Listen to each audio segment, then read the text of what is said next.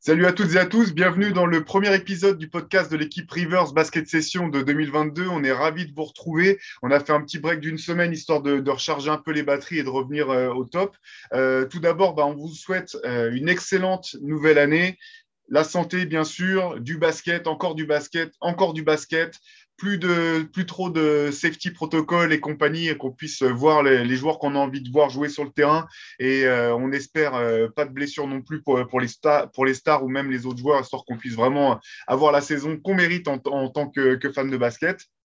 Euh, pour cette première émission, bah, je suis ravi de retrouver mes deux acolytes. Euh, l'équipe est, est, est, à nouveau au complet avec l'homme du Grand Nord, euh, Antoine Pimel et Shai Mamou pour, pour ce premier numéro de 2022. Bah, tout d'abord, comment ça va Comment ça va les gars?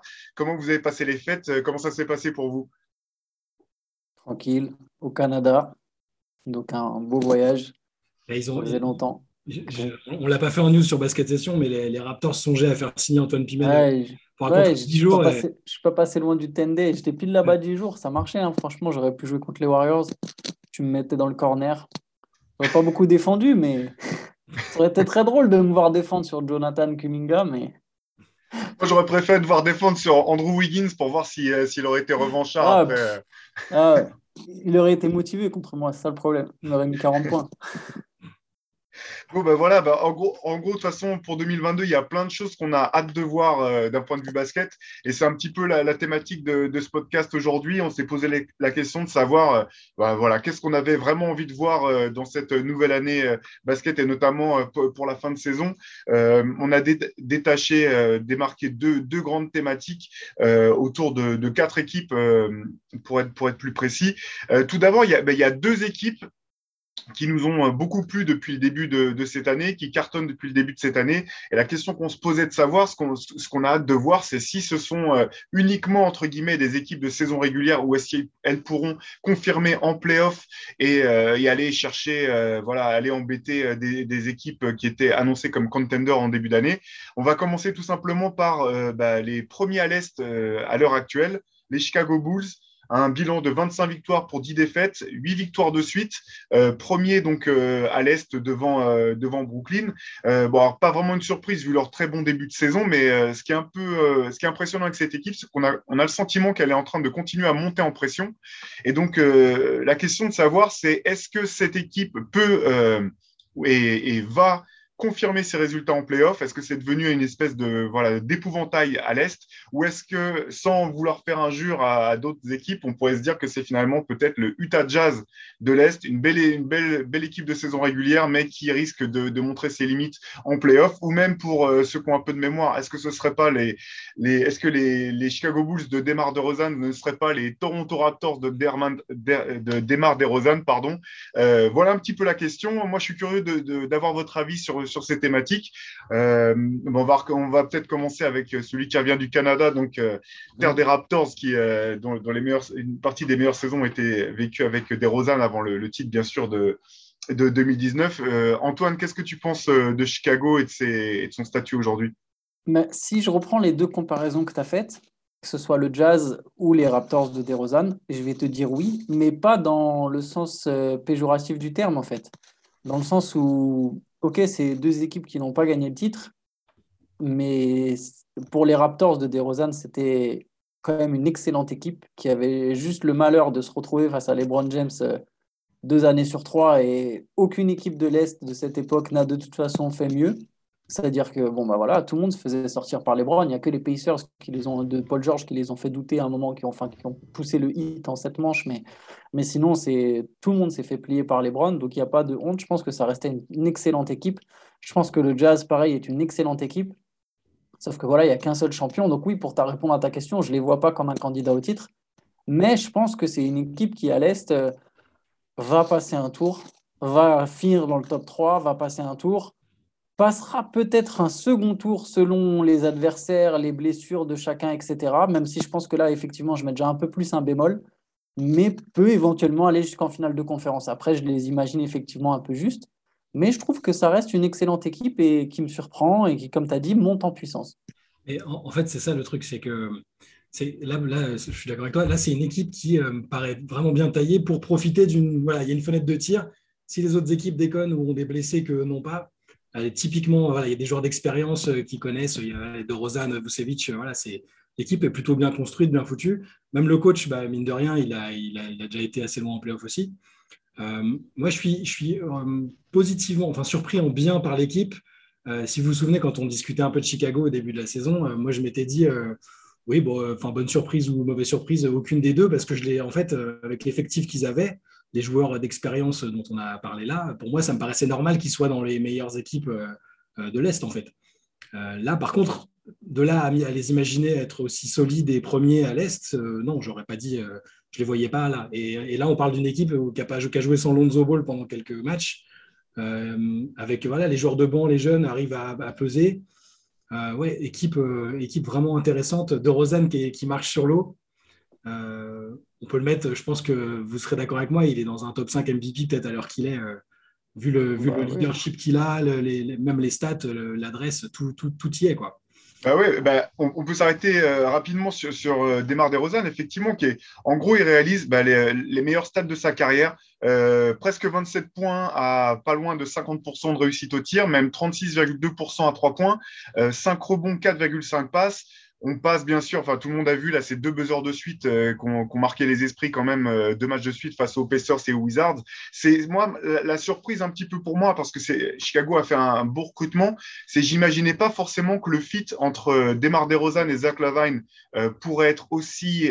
pour, je pensais pas que leur entente pourrait fonctionner aussi bien, fonctionner aussi bien, aussi vite, parce qu'au bout du compte, bah, euh, DeRozan fait quasiment la meilleure saison de sa carrière, et Zach Lavine est pile dans, dans, dans, dans, la lignée de la très belle saison qu'il avait réalisée l'an dernier. En gros, il marque un point de moins euh, en moyenne, mais, euh, mais euh, offensivement, il reste toujours aussi, aussi impressionnant. ça, je pense que c'est vraiment un peu le, le truc que je n'avais pas vu venir. Moi, je te rejoins parce qu'en fait, qui marque 27 points des Rosanne en soi, on, on a été habitué à ce qui tourne autour des 25. Par contre, qui marque 27 tout en, en jouant aux côtés de Lavigne, qui lui aussi, ou Lavigne, comment on dit On le dit à la française? Ça, c'est Shai, le spécialiste. C'est Lavigne. Ouais, ouais voilà, je, voulais être sûr. Donc, toi, en étant aux côtés de Lavigne, qui lui aussi marque ses points, c'est ça qui est fort. Moi aussi, je ne pensais pas que ça, que ça marcherait aussi bien et je ne pensais pas que ça marcherait aussi bien aussi longtemps dans la saison. C'est-à-dire que là, tu vois, la première fois qu'on en a parlé, je pensais que les Bulls allaient quand même, les Bulls allaient quand même un moment lâcher un peu. Et au du coup, je craque un Lavigne et toi, tu craques un Bulls? c'est ça, c'est le l'irrespect total en fait. Ouais, chacun son, tu vois, chacun son point faible. Mais ouais, qui tiennent aussi longtemps, qui reprennent même la première place qu'ils avaient perdue. Ça, ça me surprend. Et là, au final, aujourd'hui, je, me dis que cette équipe, elle est taillée euh, pour finir dans le top 3 et je vois pas comment elle peut ne pas finir dans le top 3 à l'Est même. J'irai même jusque-là. Après, il faut voir, enfin, là, on se projette un peu, c'est encore loin, mais les en, playoff où le jeu se resserre, ou défensivement, c'est enfin, important d'avoir une grosse fondation défensive quand même. Je, voilà, là, là, je demande par contre un petit peu plus à voir parce que euh, les stars de l'équipe ne sont pas des spécialistes de la défense. Hein. On va pas, enfin, Lavine euh, de Rosanne et Vucevic, ce pas des grands défenseurs. Ils savent faire les efforts, mais c'est pas. J'attends de voir là-dessus. pour montrer Pardon, juste, juste pour montrer un petit peu le, le, différentiel dans, dans, ce domaine, effectivement, là, les Bulls, ils ont, ont le, quatrième meilleur bilan, euh, pardon, le, ont le quatrième meilleur offensive rating, et dans le même temps, ils n'ont que, euh, avec des guillemets, le douzième meilleur defensive rating. Donc, c'est là, effectivement, qu'il y a un gap euh, du côté de, de, Chicago, je pense. Ouais, mais c'est intéressant parce que c'est un bon outil de mesure, mine de rien. C'est souvent avec ça que tu vois quels sont les, les, les, plus grandes, les plus grandes équipes de la ligue, même si au final, bon, il peut être parfois faussé. Il faut, vraiment le voir sur plus que là, il n'y a pas encore assez de matchs pour qu'il soit assez significatif, je pense.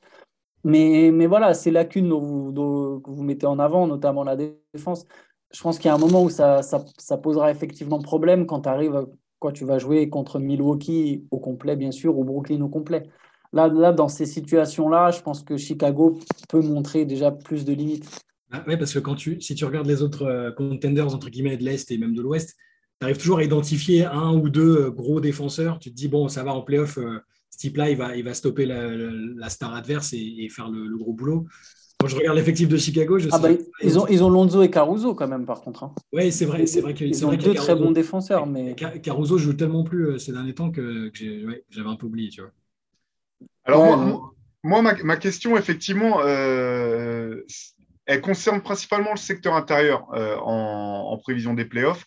Euh, je pense que la, blessure de Patrick Williams et son indisponibilité peut peser lourd dans, la, dans la balance à ce niveau-là. Parce que, par exemple, Chicago est 27e au rebond. sur les 30 équipes de la ligue. Vucevic en dépit de toutes ses qualités euh, offensives et même des efforts défensifs. Euh, là, tout à l'heure, on parlait de playoff. Euh, on sait que le, le c'est avant tout, les playoffs, c'est avant tout une question de match-up. il suffit que ça soit le mauvais match-up pour que, pour que ça signe quasiment le, le comment dire, le, ça scelle le destin des Bulls dans, dans, dans ce domaine-là. Parce que voilà, euh, euh sur l'homme, je pense que c'est vraiment compliqué pour Vucevic. Imaginons euh, une opposition, euh, qui, imaginons une opposition Chicago-Philadelphie, par exemple, ça poserait d'énormes problèmes à, à Chicago, tout simplement. Et la question que je me pose, c'est, vu l'excellente saison que fait Chicago, vu l'âge de Demar DeRozan, 32 ans, est-ce qu'au bout du compte, les Bulls n'auraient pas ou ne pourraient pas être tentés de tenter un Vatou et de mettre en place, essayer de faire un trade avant la deadline pour essayer de renforcer euh, leur équipe en se disant bon bah pour nous c'est cette année ou jamais? Ouais, ils peuvent, mais au final, euh, euh, et j'ai l'impression que de toute façon les, les, dirigeants de Chicago sont, sont, portés sur le win-no, mais, mais tu n'as pas non plus la marge pour forcément faire un, gros transfert euh, sans te séparer de tes joueurs stars. Donc au final, tu as déjà tes quatre meilleurs joueurs qui te prennent quasiment toute ta masse. Euh, tu, peux te renforcer à la marge, mais tu vas pas pouvoir faire un, espèce de gros move qui va d'un coup euh, te faire basculer. Enfin, tu vois, ils vont pas faire venir. C'est pas Brooklyn qui fait venir James Harden, quoi. Bien sûr, non, non, bien sûr. mais tu peux renforcer ton banc, ouais. Et, de la même façon que je pense que sur le marché des, des buyouts, euh, les Bulls euh, iront chercher et vont, essayer, enfin, sur toute, cette période autour de la deadline, les grosses équipes traditionnellement essayent de renforcer encore plus euh, leur effectif. Je pense qu'ils feront partie de ces équipes qui vont essayer de faire venir un joueur, notamment pour leur banc, parce qu'on a parlé de la défense. Je trouve que leur banc n'est pas mauvais, mais euh, c'est pas non plus le banc d'une équipe qui joue le titre. Et voilà, et Eric Gordon, un joueur qui pourrait peser pour plein d'équipes différentes. À chaque fois, je crois que je le cite lui. Parce que j'allais dire, tu veux euh, bah voilà, les, ouais, j'essaie de le mettre partout, mais clairement, c'est le genre de joueur qui, lui, n'importe quelle équipe qui mettra la main dessus, qui est une équipe candidate, sera intéressante. J'aime ah, bien de Sunmu à Chicago quand même. Moi, bien, mais, euh, il, va, il va être bien. Hein. Moi, j'aurais un autre nom à vous, euh, à vous proposer éventuellement pour renforcer, c'est celui de Jeremy Grant. Ah ouais qui sera qui serait pas simple à faire venir mais euh, il, faudrait que, il faudrait que Chicago euh, accepte de se, de, bah, de se départir de certains de ces jeunes, et, euh, sans même parler de, choix, choix, choix, de draft à venir. Mais pour moi, c'est un petit peu ce profil. Alors, ce, là, il sera peut-être hors de portée pour eux, mais c'est un peu ce profil-là, je pense, qui pourrait être intéressant pour Chicago. Un joueur capable de défendre, de protéger le cercle et d'alterner dans des scénarios voilà, sur, sur les postes 3, 4, 5 potentiellement pour compléter un petit peu les trous défensifs je pense que financièrement, ils ne peuvent pas. Je ne veux pas casser l'idée, mais au niveau des salaires, ça ne collerait pas. En fait. il avait signé un gros deal avec, euh, des... Il a 20 millions la saison, il faudrait, faudrait lâcher trois joueurs. Il faudrait lâcher trois joueurs avec des salaires, euh, je sais pas, il faudrait genre Kobe White, Derrick Jones, euh, un troisième mec qui est bien payé. Et ouais, Kobe White, Derrick Jones et des pics. Bon, après, ça peut, ça peut satisfaire. En plus, en plus il faudrait, je pense qu'il faudrait trois joueurs, je pense. Et il, est, il est blessé en plus, hein, il me semble. Après, enfin, c'était une blessure assez, assez longue, donc il ne revient pas tout de suite. Mais... Euh. Je parlais plus du, voilà, du, du, profil, profil, de joueur et bon, que ce soit lui, oui ou non, mais voilà, un petit peu ce, sur, sur, sur ce poste-là. quoi les Aaron Gordon, Jeremy Grant, ce genre de quatre euh, capables de défendre. Moi, je pense qu'il y a un facteur. Alors, on en avait déjà parlé la première fois et ça avait été pas complètement bien compris. D'ailleurs, j'avais vu les gens voyaient ça comme une attaque envers Lonzo, alors que pas du tout. Lonzo fait, fait, fait une très belle saison et est important, mais je pense que pour que Chicago passe un cap, il faut que Lonzo lui-même passe un cap. Ça ne veut pas dire qu'il n'est pas bon, ça ne veut pas dire qu'il n'est pas bon dans le jeu, ça ne veut pas dire qu'il n'est pas précieux, il est déjà précieux, mais c'est justement parce qu'il est précieux qu'il est, je pense, celui qui peut amener encore l'équipe un niveau au-dessus en étant plus régulier, ce qui a toujours été plus ou moins son point faible depuis son arrivée en NBA, même si c'est beaucoup lié à ses blessures ou à des pépins ou Covid, etc. Mais si Lonzo arrive à être constamment une menace extérieure sur l'ensemble des playoffs, tout en continuant d'apporter la défense et la création qu'il amène traditionnellement. S'il fait ça sur toute une série en, étant, en marquant plus de points, donc en étant plus adroit, grosso modo, là, je pense que Chicago serait vraiment encore une équipe un cran au-dessus. L'adresse, l'adresse extérieure, elle est, pour lui, elle est là cette année. Hein. Il est à 41%. Enfin, il faut que ça se retranscrive en playoff après effectivement qu'il garde la production. Euh. Mais il a une adresse, mais c'est par série en fait. Tu vois, il y a genre sur certains matchs, il va taper 55% à 3 points sur 10 matchs et ensuite il va être à 30%, tu vois. Et s'il arrive vraiment à se maintenir, à faire une grosse campagne de playoff, mais je, je pense qu'il faudrait, pour que Chicago vraiment soit une équipe capable d'aller en finale, si je devais chiffrer, je dirais qu'il faudrait que Lonzo Ball il marque 17-18 points par match. Après, c'est voilà, c'est dit un peu à la. C'est un peu. C'est pas très. C'est flou comme euh, truc, mais il faudrait vraiment que Lonzo contribue offensivement plus et régulièrement. En tout cas, c'est vrai que pour revenir sur, sur, les, sur leur, leurs espoirs en playoff, en début d'année même, euh, c'était un petit peu dans ce qu'on avait dit même euh, dans, nos, tout premiers podcasts, là, au tout début de la saison. Et moi, je les voyais effectivement partis pour faire une belle saison, mais pas forcément pour performer euh, autant en playoff. J'avoue que là, plus la saison avance, plus je me dis qu'ils peuvent, faire qu'ils peuvent aller plus loin que ce que j'aurais imaginé en playoff, notamment euh, bah, les pertes de leurs deux meilleurs stars, parce qu'ils ont quand même deux potentiels closers pour finir des matchs, euh, que ce soit DeRozan, que ce soit Levine. Effectivement, c'est quand même une, une, notion qui est, qui est extrêmement importante, on le sait, à ce stade de la compétition.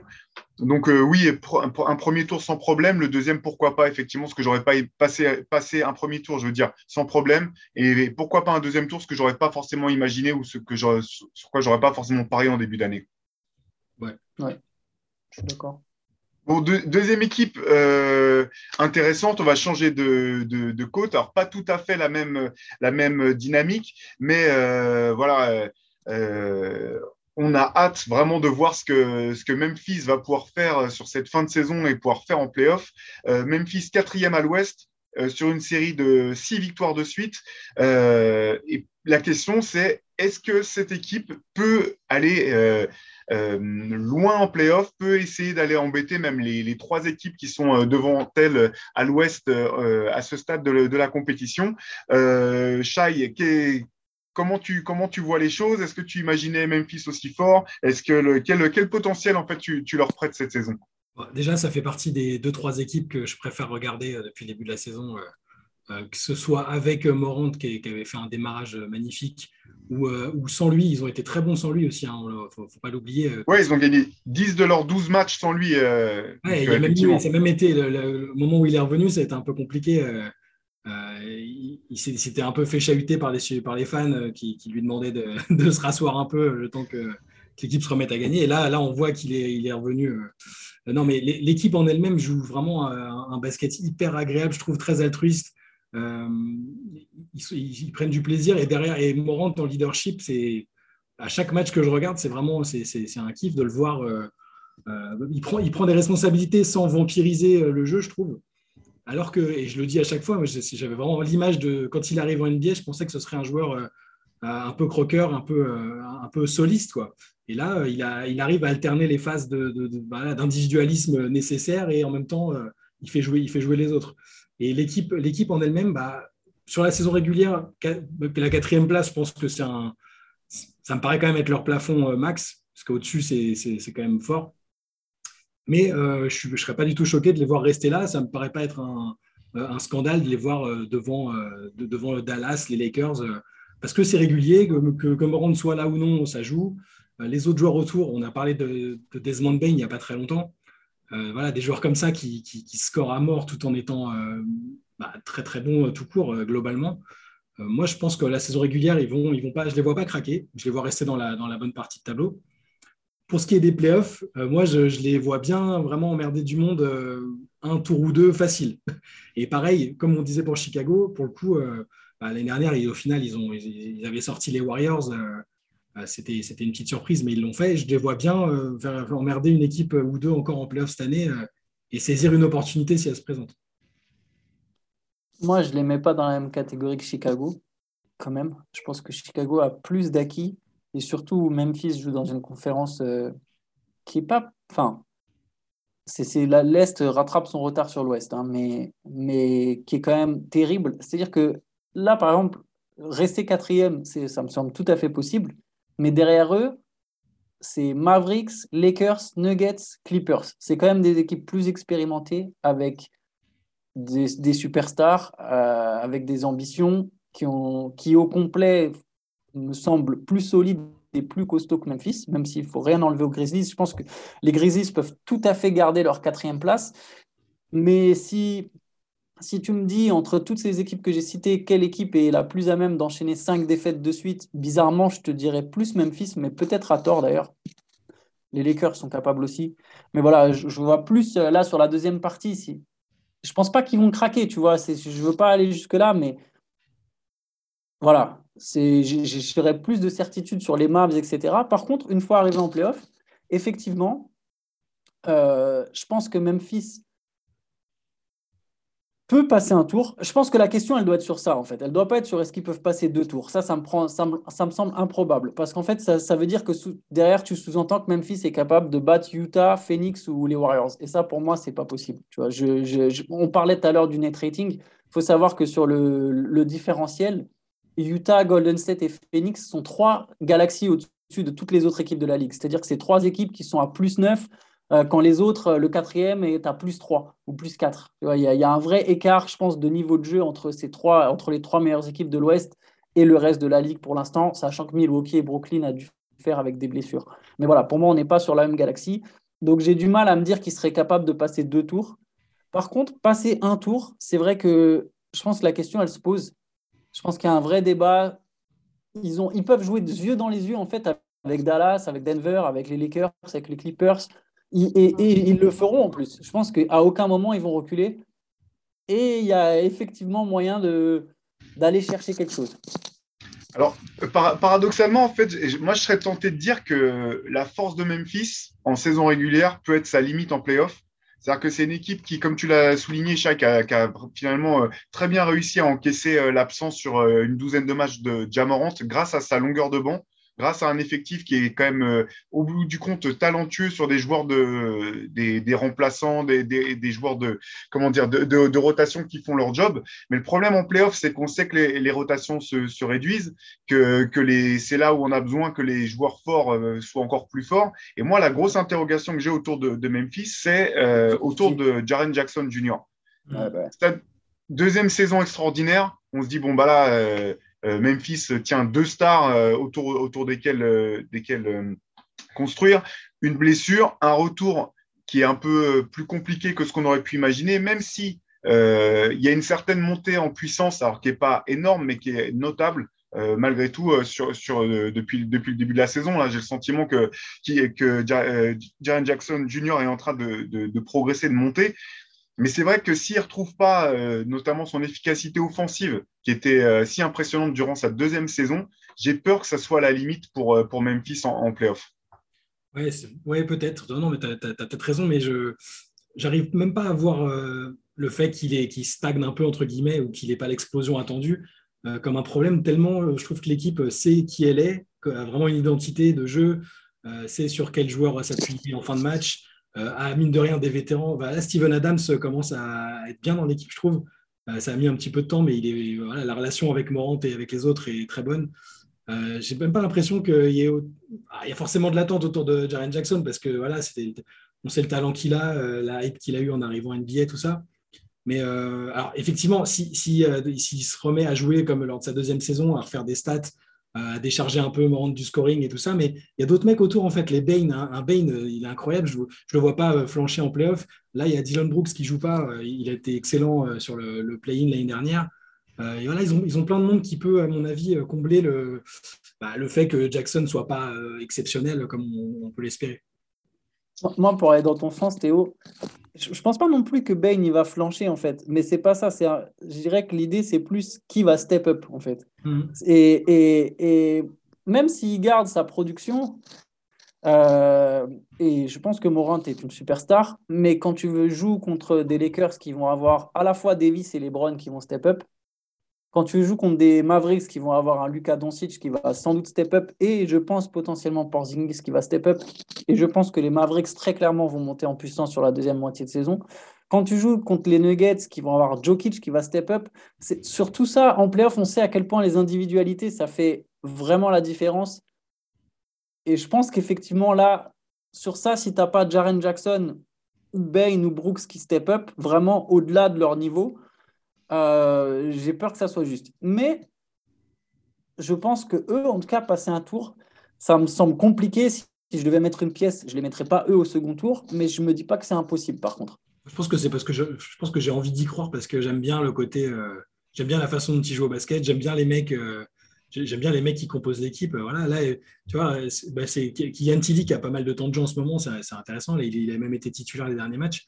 Et il disait que c'était un régal parce que tout le monde se passait la balle, qu'il n'y avait pas de, en gros, qu'il n'y avait pas de croqueur, quoi, que c'était, tout le monde pouvait s'insérer dans le système. Le, coach est vraiment très bon depuis qu'il est là. Jenkins, euh, je pense qu'il va être là pour longtemps celui-là parce que le, taf qu'il fait est, impressionnant. Donc je pense que j'ai peut-être plus envie de les voir que voilà, je ne sais pas si je suis réaliste hein, en fait. C'est parce que je les aime bien et, que j'ai envie de me dire qu'un collectif peut faire chier euh, euh, bah, une somme d'individualité comme les Lakers en playoff. De toute façon, ce qui est sûr, c'est que tout ce que tu notes, euh, Shai, c'est que du positif, déjà pour cette saison et pour, pour les saisons à venir. Mais c'est vrai que tu parlais de Steven, Steven Adams, dont je suis un énorme fan. J'adore Steven Adams. Mais quand même, là, je me dis, imagine la même équipe avec Valanciunas cette année c'est pas tout à fait le, ça serait pas tout à fait le même niveau là. Ce trade, j'ai quand même euh, euh, l'impression que ça, ça, les a forcés à prendre un petit pas de recul. Si tu avais euh, Jamorant Valentunas et, euh, et euh, Jaren Jackson euh, en progression, en retour, j'aurais été plus peut-être plus comment dire optimiste sur, le, sur leur capacité vraiment à faire un, coup en playoff et aller jouer les troubles faits. Je me, demande si Adam c'est pas plus adapté à parce que Valenciunas il attend il attend ses tirs, il veut du il veut, il veut du scoring. Adam s'il fait ses écrans de bûcheron et c'est parfait. La relation avec Morant elle est enfin de plus en plus là récemment, un petit peu moins en début de saison, mais là je le trouve je trouve qu'il est adapté, il a l'expérience et sans, réclamer euh, les tirs, euh, voilà, c'est, il, connaît son taf et il est, il est, très très positif dans le groupe. Ce qui est sûr, c'est qu'ils auront peur de rien en tout cas. Non, voilà. Ça c'est clair. Ça, c'est clair. franchement, ils, comme ça. ils, vont, ils, vont, ils vont être intéressants à suivre. Hein. Comme je suis d'accord avec Chai, ça, ça va être une équipe euh, en playoff, ils vont pas baisser les yeux en fait. Qu'ils aient moins d'expérience, moins de talent, etc. C'est vraiment pas des trucs. J'ai l'impression que c'est des gars et une équipe qui va vraiment pas prendre ça en compte. Quoi. Mm. Juste, ils vont venir, ils vont jouer. Limite une, une opposition, tu parlais des Lakers tout à l'heure, euh, Antoine, tu vois. Moi, si, si, jamais ça devait se jouer comme ça en playoff, je pense que c'est limite un petit peu le, le match-up parfait pour, euh, pour Memphis parce que parce qu'il y a une équipe qui aurait une énorme pression. Et si jamais ça commence à enfin, même l'an dernier euh, on a bien vu les Grizzlies euh, ils vont comme tu disais c'est un peu l'héritage du de, des, des Grizzlies de, de Marc Gasol et compagnie avec le le comme le, le Tony Allen, etc. C'est que ils, ils vont pas rendre les armes d'eux-mêmes. Va falloir les, va falloir les battre. Il faudra leur mettre la tête sous l'eau. Et s'il y a une opportunité, ils tenteront de la prendre. Et, effectivement, les Lakers, ça serait un match-up intéressant parce que je pense que les Lakers, c'est justement, c'est typiquement ce qu'ils n'auraient pas envie d'affronter. Les... Enfin, les Lakers n'aimeraient pas affronter les Grizzlies, je pense. Ils auraient besoin de direct assumer le statut de favori, euh, de ne de, pas se relâcher une minute, ce qui est typiquement leur point faible. Quoi. Ils ne savent pas faire des matchs de 48 minutes. Ce serait une belle série. Ouais, hâte, de voir ça en tout cas, euh, c'est sûr. Euh, allez, on va changer un petit peu de, thématique, toujours sur les choses qu'on a hâte de voir en, 2022. Euh, il y a deux joueurs qui, euh, qui, sont en train de faire leur, leur, retour. Un qui a rejoué hier et l'autre qui devrait rejouer dimanche prochain. On va commencer par celui qu'on attendait depuis le début de l'année de, de, revoir sur un terrain. Et non, euh, pour le coup, je ne parle pas de, de, Ben Simmons, mais il s'agit de, de Kyrie Irving qui a rejoué avec les Nets hier. Premier match, euh, un match intéressant. On sait maintenant qu'il va pouvoir jouer les matchs à l'extérieur, du moins dans les États qui, qui l'autoriseront à participer aux rencontres. Euh, voilà, Brooklyn, l'air de rien, malgré toutes les galères, deuxième à l'Est. Euh, de, pas grand, de, pas tant que ça. Euh, la question, c'est ça, c'est de savoir est-ce que Kyrie va, est vraiment parti pour rejouer tous les matchs qu'il pourra jouer? Est-ce que ça, c'est, on n'aura pas les réponses, mais, euh, mais savoir quel est le, est-ce que ça refait son retour, est-ce que ça refait de, Brooklyn, en gros, euh, le principal euh, prétendant, si ce n'est au titre, du moins à la finale du côté de la conférence Est? Quel, est votre sentiment, vous? Qu'est-ce que vous avez pensé de son, premier match hier, de, l'alchimie que vous avez pu observer sur le terrain quel, est votre sentiment? L'alchimie, elle est, elle est là. Avec, avec Kevin Durant, elle est là. Ils sont checkés, machin. Enfin, tout le monde est, au sein du groupe, j'ai pas l'impression qu'il ait été considéré comme un, renégat qui a, plombé l'équipe. Enfin, on n'est pas à l'intérieur, hein, mais j'ai pas l'impression que l'équipe se soit liée contre lui pour, ou lui ait mis la pression. D'ailleurs, au final, c'est lui qui a, entre guillemets, eu gain de cause parce qu'ils étaient en galère et ils ont dit Bon, ok, finalement, tu peux venir. On en a marre d'appeler des mecs de, J-League, ça, ça y est. Euh, sur le niveau de jeu qu'il avait, c'était très satisfaisant. C'était bon, c'était contre un adversaire un peu faible, mais, euh, euh, mais mine de rien, il était là dans le. Voilà, ça reste un. Quoi qu'on pense de lui et de sa démarche, de tout ça, c'est extrêmement divertissant. Il est, il est, fort. Et ses accélérations, elles ont fait du bien à Brooklyn à un moment où c'était compliqué dans le match. Donc, moi, moi, en début de saison, j'ai misé, entre guillemets, j'ai annoncé Golden State Brooklyn en finale en, en, me disant que les Nets auraient l'effectif au complet et sans savoir que Kyrie euh, allait pouvoir choisir ses matchs et ne pas, ne pas jouer à domicile. Après, dans, une configuration de playoff, ça me paraît compliqué d'être aussi, euh, enfin, de, jouer sans lui à domicile euh, et de se dire que ça va passer tout le temps. Mais s'il trouve un arrangement et qu'il est là, je maintiens que Brooklyn est difficilement jouable avec les trois en même temps. ça me paraît compliqué de les battre.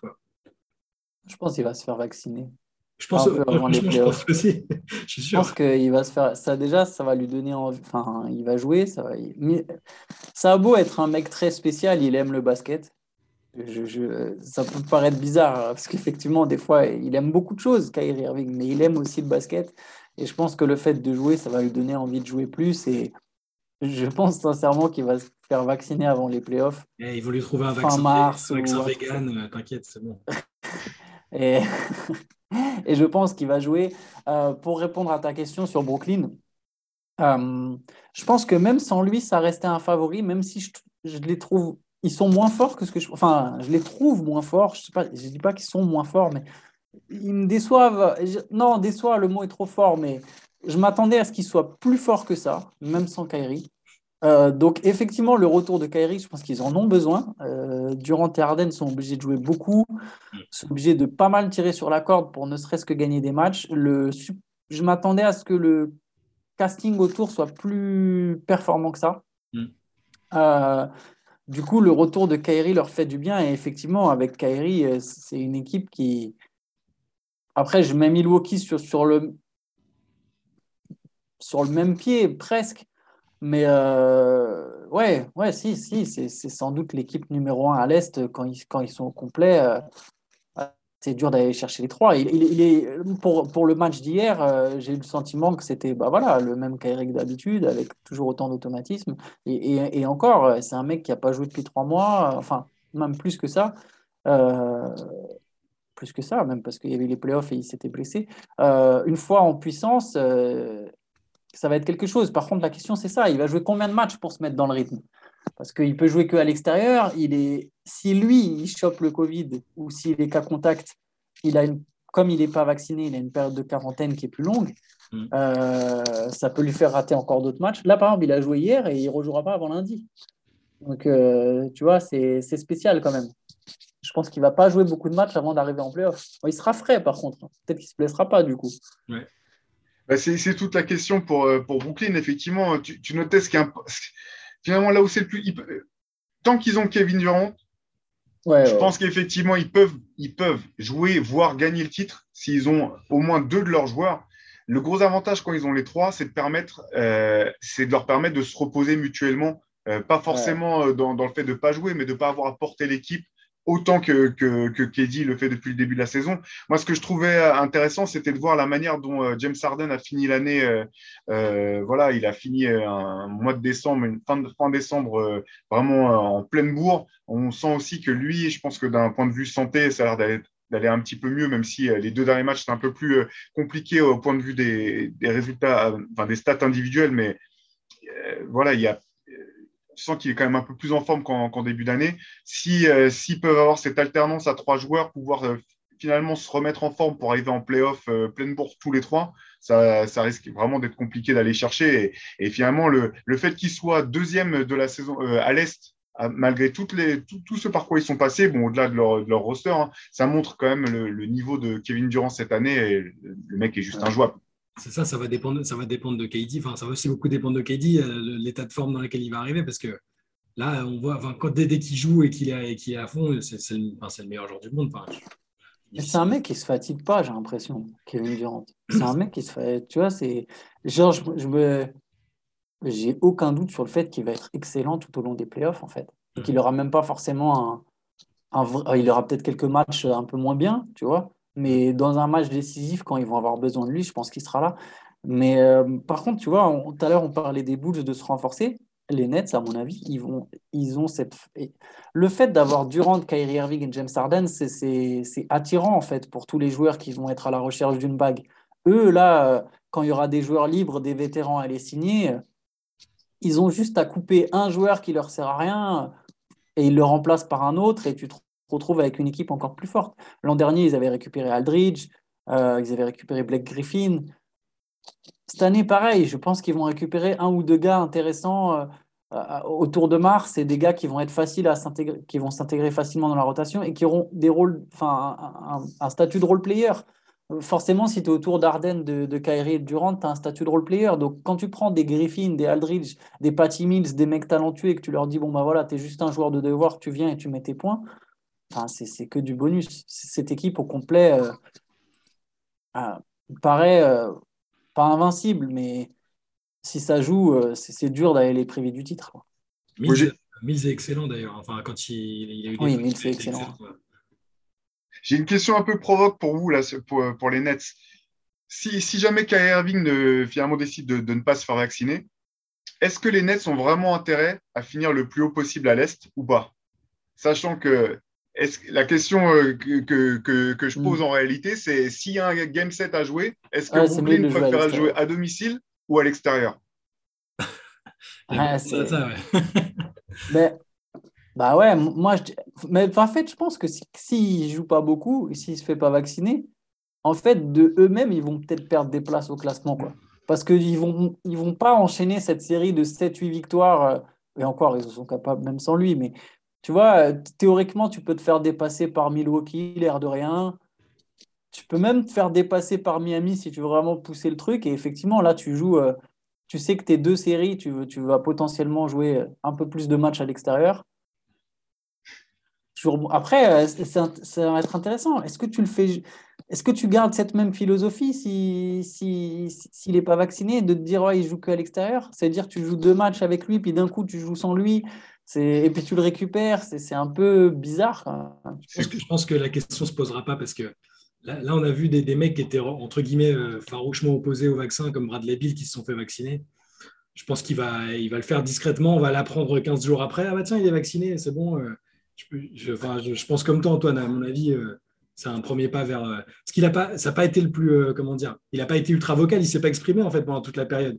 Il n'a pas dit on essaye de nous embrigader, machin. Bradley Bill, par contre, sur les réseaux, il y allait fort et c'était, j'étais surpris qu'il se fasse vacciner. Quoi. Donc, euh, Kairi, je le vois bien. Euh. Le simple fait qu'on se pose cette question, ça montre quand même à quel point on, vit dans un monde de malades, hein, parce que jamais j'aurais pensé poser la question de savoir si une équipe allait faire exprès de perdre des matchs pour surtout pas jouer un game set à domicile. Bref, c'est le monde, c'est le monde actuel. Il hein, faut, faut, faut, faire avec. De toute façon, ils n'ont pas de salle, ils n'ont pas de supporters. Même quand ils jouent à domicile, ils jouent à l'extérieur. Ah, le tag gratuit. Ah, mais c'est la vérité à un moment. Donc, euh, de toute manière, qu'est-ce que ça change pour eux? C'est clair. Euh, bon, autre tour euh, tant attendu dimanche. si tout se passe bien, on touche du bois, etc. Clay Thompson devrait faire son grand retour après deux ans, deux ans passés sur le côté contre les contre les Cavs.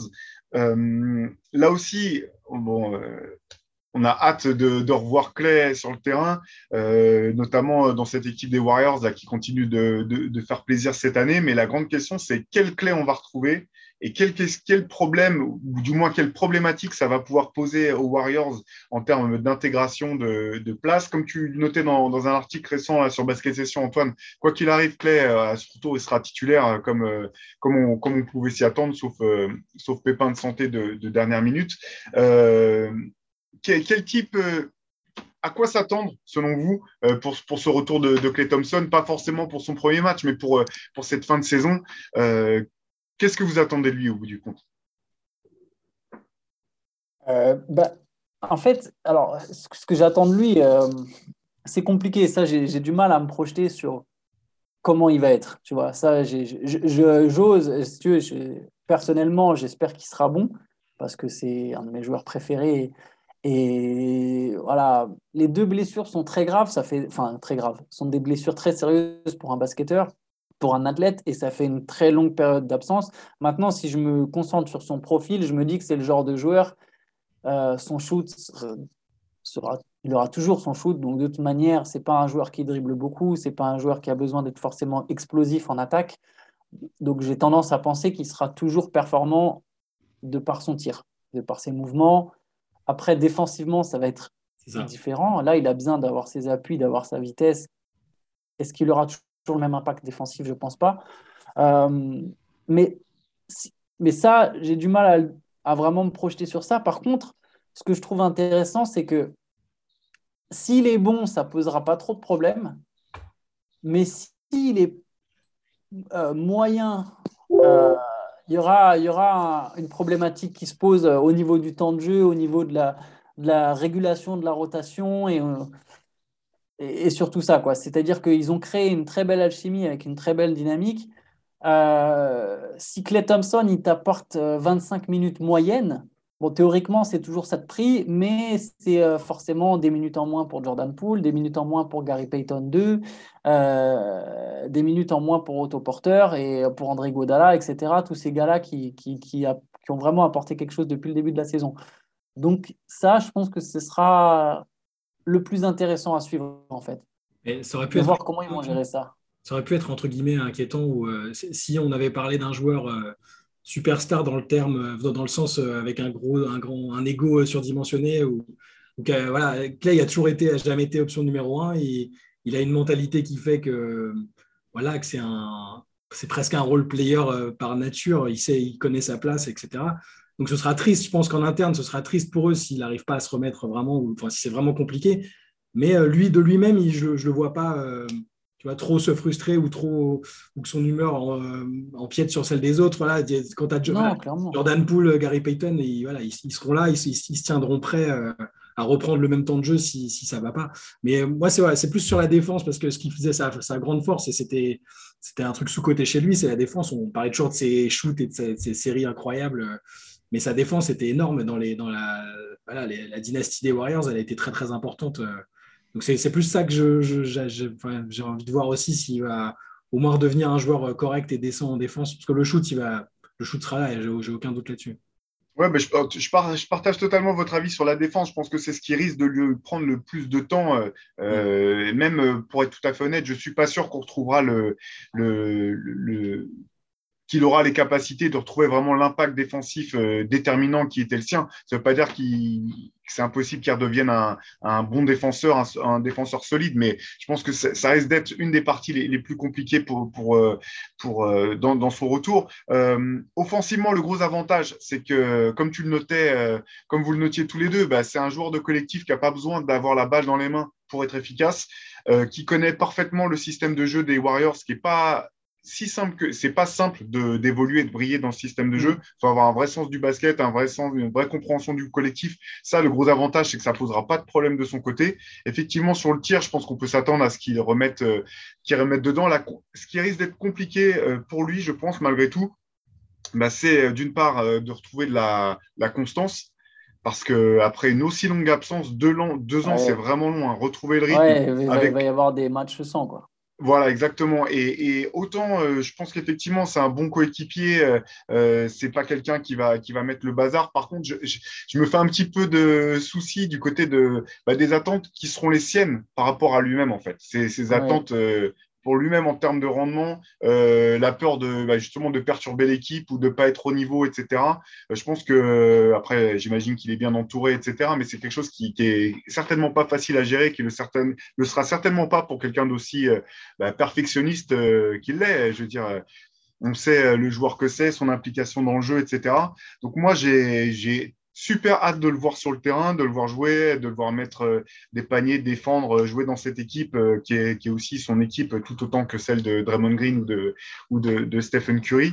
Mais, la question que tu posais, Antoine, est vraiment intéressante de voir si jamais il n'est pas tout à fait au niveau auquel on pouvait l'espérer, quel, quel, arbitrage pouvoir trouver de manière à ce que pas forcément, c'est pas forcément que Jordan Poole ou d'autres feraient la gueule, mais qu'il reste garder en fait le, la, confiance globale qu'il y a dans cette équipe où chacun connaît son rôle, est à l'aise dans son rôle et de ne pas avoir trop peur de perturber tout ce magnifique équilibre qui, on le sait, dans un sport collectif peut vite euh, bah, commencer à, à, se fissurer.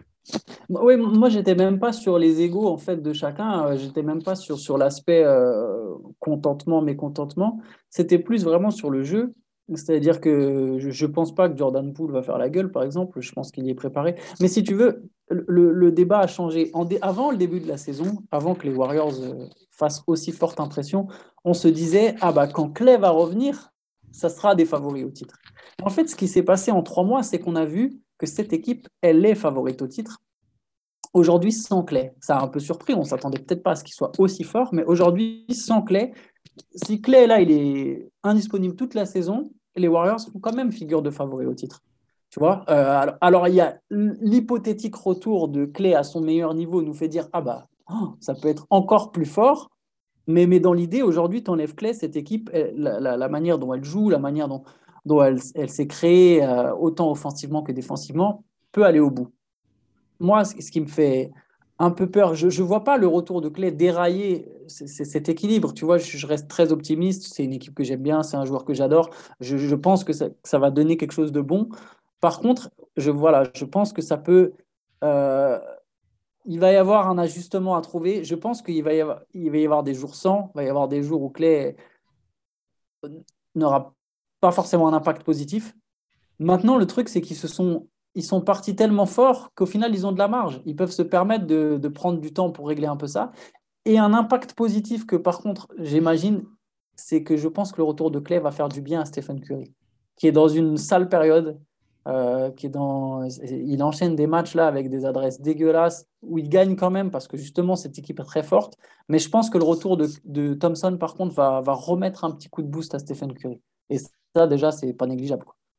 Ouais, et puis ben, en fait, je, suis d'accord avec toi. En fait, pour revoir les, choses un peu du côté, euh, du côté positif, moi, ce que, ce que je trouve euh, là, là où les Warriors ont toutes les raisons d'y croire et d'être, d'être optimistes, c'est que finalement, ce début de saison sans Clay Thompson a permis d'avoir plus de certitude, ou du moins de, sur certains, le niveau effectif de certains joueurs. Et je pense notamment à Jordan Poole, mais aussi à Andrew, Andrew Wiggins, qui fait une super saison et qui ont tous les deux montré qu'ils pouvaient step up, qu'ils pouvaient être des joueurs d'impact euh, dans la constance. Ce qui fait que maintenant, tu rajoutes Clay, limite, c'est un petit peu le bonus. Et derrière, je ne vois pas effectivement Andrew Wiggins ou Jordan Poole, mais d'autres aussi, euh, forcément perdre confiance, ou au moins tu sais que le jour où Clay est pas bon, bah, tu peux réinsérer tout de suite euh, Wiggins ou Jordan Poole et les re-responsabiliser comme durant le, le, reste de la saison et, que ça peut marcher.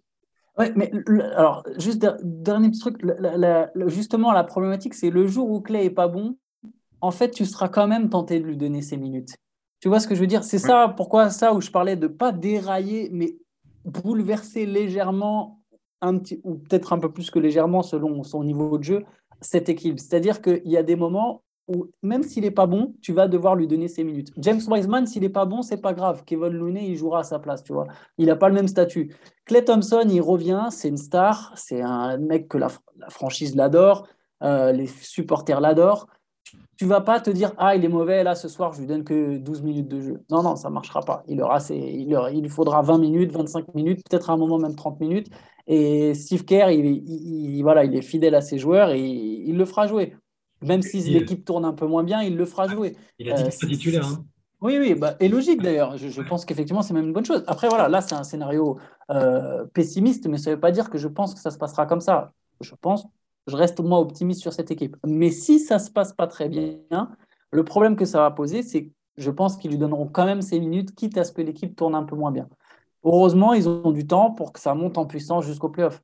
Et un, et un, peu de marge aussi, parce que voilà, ils, sont, ils ont le meilleur bilan de la ligue. Et c'est une équipe qui est globalement tellement expérimentée que finalement, euh, l'avantage du terrain, c'est pas pour dire qu'il est négligeable, mais il est. Oui, qu'il soit premier ou troisième, ouais. ça, c'est pas très important.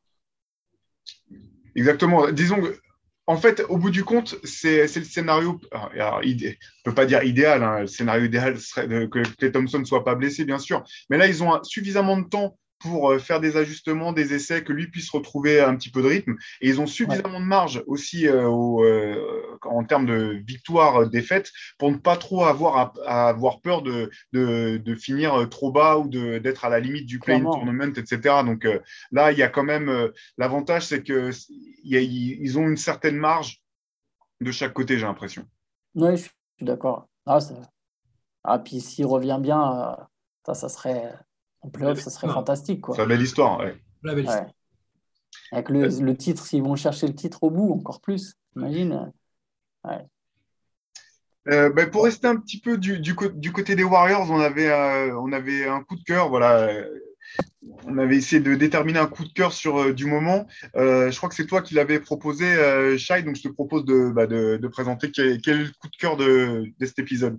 Bah, moi, je voulais parler de Draymond Green parce que c'est très personnel. C'est un joueur, euh, voilà, faut, faut, être aveugle pour ne pas voir et reconnaître ses mérites dans, le, dans la dynastie qu'ont eu les Warriors. Voilà, il a été meilleur défenseur, tout ce que vous voulez. C'est un joueur euh, ultra précieux.